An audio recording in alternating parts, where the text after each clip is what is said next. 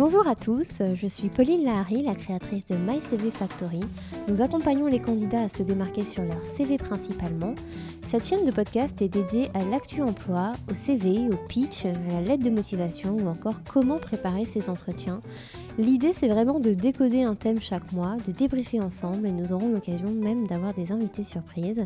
Je ne vous en dis pas plus et je vous laisse découvrir le sujet du jour solliciter son réseau par le networking et le site Alumni.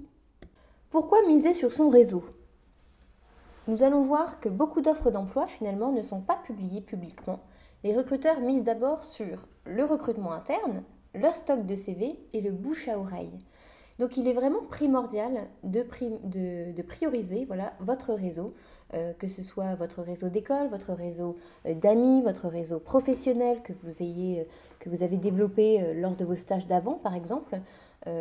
ça peut être aussi des amis de vos parents qui travaillent dans tel et tel secteur. Voilà, en fait, il faut miser sur le réseau dans un premier temps.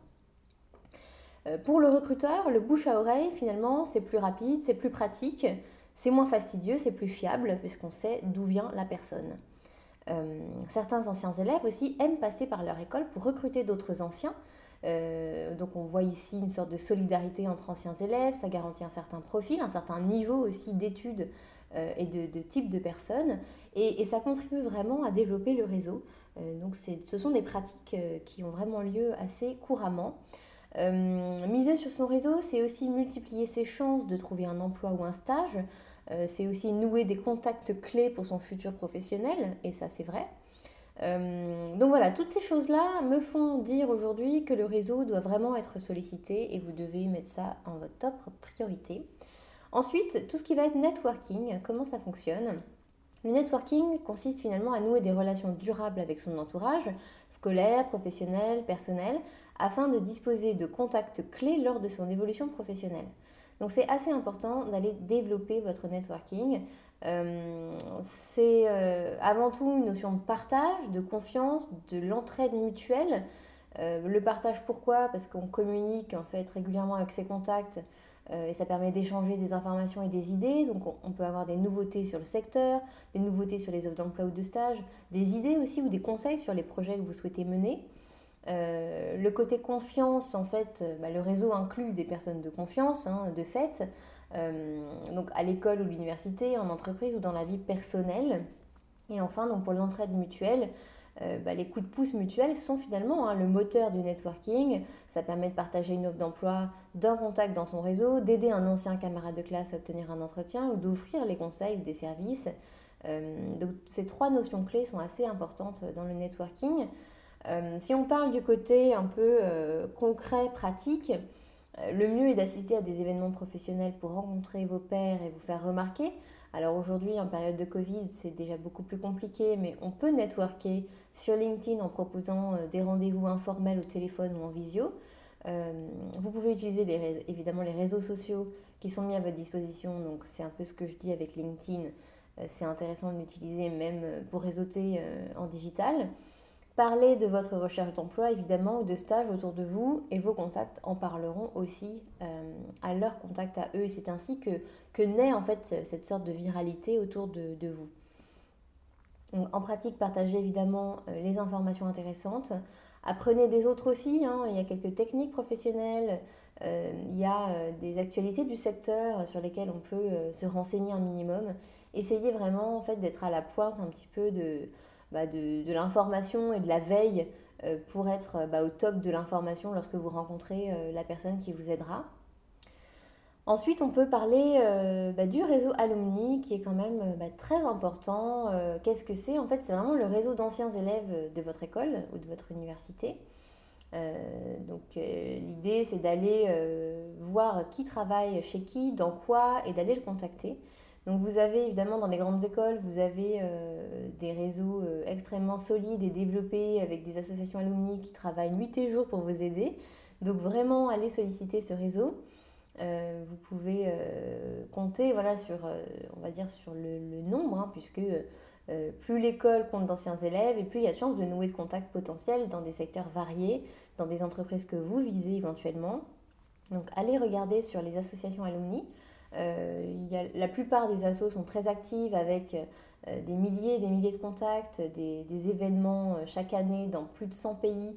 et surtout, ils proposent aussi des offres d'emploi qui sont la plupart du temps proposées par des alumni. Donc c'est assez intéressant d'aller regarder ce qui se fait. Euh, alors, à quoi on peut s'attendre quand on sollicite euh, son réseau d'alumni? Évidemment, comme je vous le disais, il y a des offres d'emploi ou de stage qui sont publiées. Il y a aussi des offres exclusives publiées directement par des anciens qui ne passent que par leur école pour recruter. Et il y a des événements organisés pour rencontrer les alumni. Donc sautez sur l'occasion. Aujourd'hui, beaucoup d'associations se sont digitalisées. Vous pouvez intégrer ces, euh, ces événements en ligne. donc franchement, n'hésitez pas. Ensuite, vous pouvez accéder aussi à des groupes LinkedIn qui sont dédiés à votre école euh, pour entrer facilement en contact avec les anciens. Et là, vous pouvez avoir des échanges d'informations, des conseils, des témoignages aussi, comme, comme je le disais dans l'une de nos vidéos sur notre site. Euh, plus vous allez faire parler quelqu'un de lui-même et de son expérience, euh, et plus il sera content et enclin à vous recommander.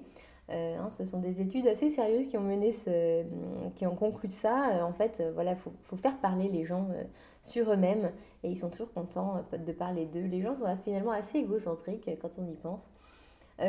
on peut conclure que clairement, le mot d'ordre, c'est de s'investir. On n'a rien sans rien et vous le savez très bien. des relations basées sur une entraide et un échange mutuel peuvent porter leurs fruits, donc franchement, n'hésitez pas.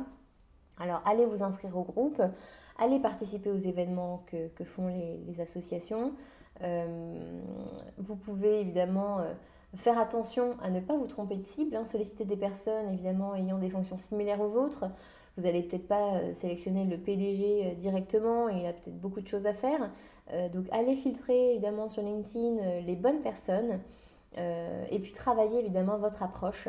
Le premier contact, optez pour un email succinct, efficace ou un message personnalisé sur LinkedIn qui fait la différence.